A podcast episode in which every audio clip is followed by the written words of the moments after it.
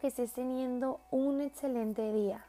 Y en este día quiero pedirle al Espíritu Santo que obre en tu vida y que haga algo nuevo en ti, que renueve tus fuerzas, que si necesitas un milagro, que lo haga, porque yo sé que este día es un día en el cual Dios puede obrar en ti y hacer algo impactante, hacer algo único. ¿Qué te parece si me acompañas a orar al Espíritu Santo? y que Él tome el control de todo, que Él tome control de absolutamente todo. Precioso Espíritu Santo, te doy gracias por las bendiciones que nos das.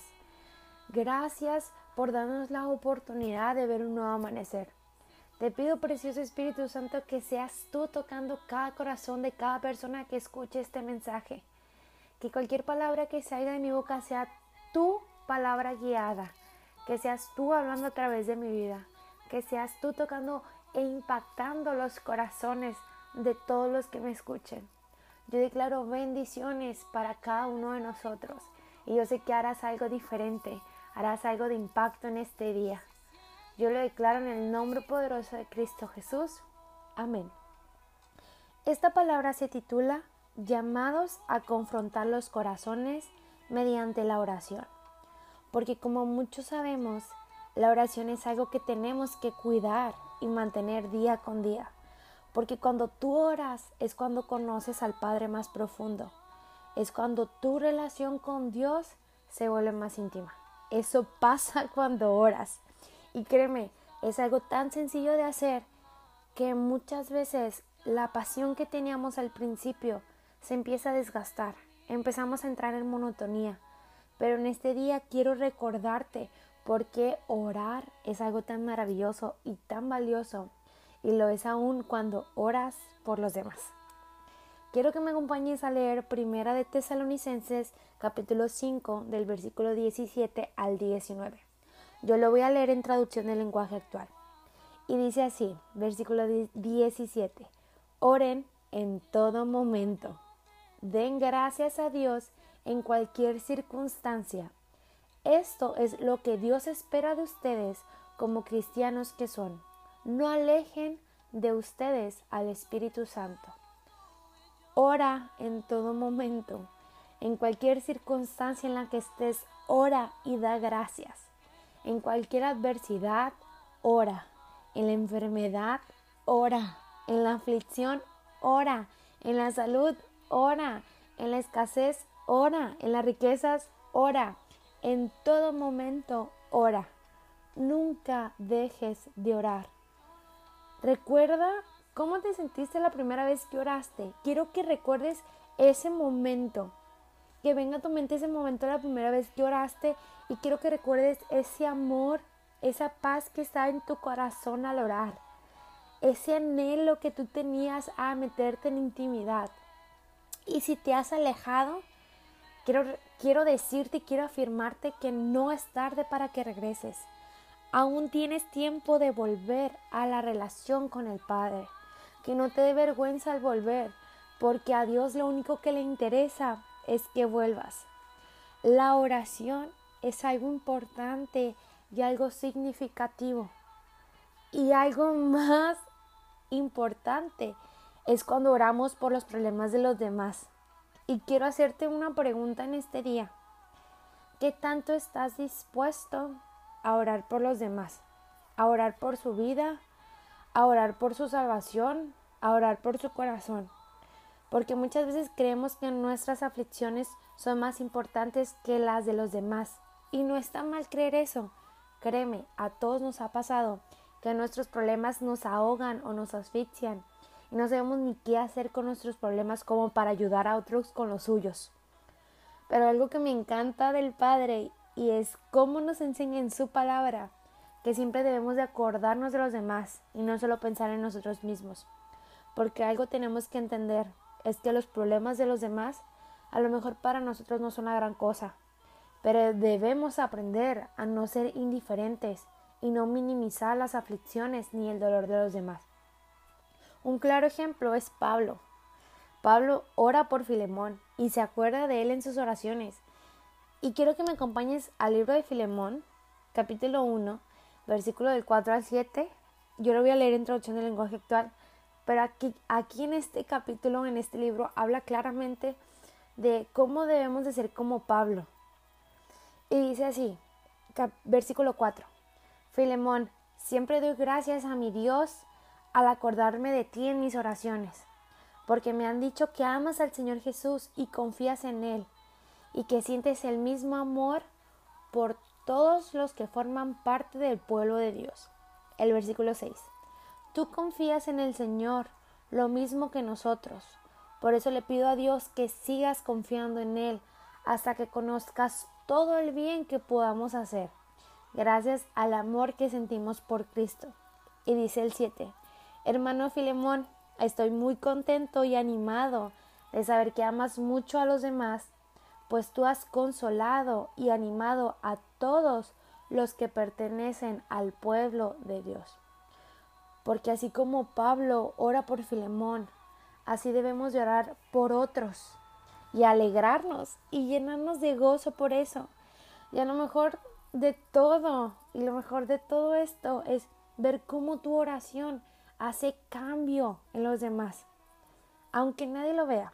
Porque muchas veces esperamos que las personas nos agradezcan al orar por ellos, pero va a haber ocasiones en las cuales el único que sabrá que oraste por él o ella será Dios. Y créeme, no necesitarás más que eso. Porque como dice Mateo en el capítulo 6, versículo 6, que es un versículo muy conocido, yo te lo voy a leer en Nueva Traducción Viviente. Dice, pero tú cuando ores, apártate a solas, cierra la puerta detrás de ti y ora a tu Padre en privado. Entonces tu Padre, quien todo lo ve, te recompensará. Porque eso es lo que necesitamos. Muchas veces oramos por las demás personas, oramos por sus aflicciones, por sus problemas y no vemos a veces un cambio en las personas. Pero como viene en su palabra, la recompensa te la dará Dios, nadie más. Y la mejor recompensa viene de parte de Dios. No te aflijas, no decaigas el orar por los demás, porque tu oración puede ser de impacto y de cambio para los demás. Para las personas que llevas orando durante años, a lo mejor llega el cansancio porque no puedes ver la respuesta de esa oración. A lo mejor llevas orando por una familia, por tu familia que se convierta. A lo mejor llevas orando por esa eh, sanidad que tú necesitas y no ves respuesta. Pero déjame decirte algo que muchas veces no entendemos. Nuestros tiempos no son los tiempos de Dios. Los planes que nosotros tenemos no son los planes que Dios tiene para nosotros. Así que no desistas en orar. No te canses de orar porque más lo necesitas. No te canses de orar por esa persona que, es que has estado orando por años. No te canses de orar por tu familia. No te canses de orar por las personas que lo necesitan, no te canses. ¿Por qué? Porque Dios te ha escogido para hacer de impacto en cualquier lugar en donde pises. El cansancio va a llegar, claro que sí. La aflicción va a llegar a tu vida, claro que sí. Los problemas van a llegar, sí. Te vas a sentir que ya no tengas fuerzas, sí. ¿Por qué? Porque el ser cristiano no es fácil. Pero algo que yo he tenido muy en claro y algo que Dios ha mostrado en mi vida es que cuando más fuerte es la tormenta, más grande es la victoria. Y algo que yo he aprendido es, jamás dejes de orar, porque en la oración es donde realmente conoces quién es el Padre en tu vida. No desistas de orar, no decaigas de orar. Si te has alejado, no sientas vergüenza al volver. No sientas pena por regresar este día Dios lo escogió para que reconozcas que te has alejado. Y quiero que recuerdes que Dios no es un Dios que avergüenza. Dios es un Dios de gracia, es un Dios de amor, es un Dios que te espera con los brazos abiertos. Vuelve a orar con la misma pasión que lo hacías. Nunca es tarde para volver. En este día tú tienes la oportunidad para volver a la intimidad con el Padre. Y si tú has estado en constante oración con el Padre, quiero que recuerdes que tanto ores por tus problemas, también ores por los problemas de los demás. Ora por las aflicciones de los demás, porque así como Pablo lo hizo con Filemón, así sé tú con las personas que te rodean. Acuérdate cuando estés en oración de las personas que tú sabes que necesitan eso, que necesitan de tu apoyo. Y qué mejor manera que orar por ellos. Precioso Espíritu Santo, te doy gracias por este día. Te pido, precioso Espíritu Santo, por las personas que se han alejado de tu presencia, por las personas que han dejado de orar con la misma pasión que lo hacían. Te pido, precioso Espíritu Santo, por esas personas que les da vergüenza volver a acercarse a ti, volver a orar con la misma pasión, con el mismo amor que lo hacían. Te pido, precioso Espíritu Santo, por esas personas, por esos hijos que se han alejado. Que en este día seas tú llamándolos a que vuelvan a sentir tu presencia, que vuelvan a sentir tu amor, precioso Espíritu Santo.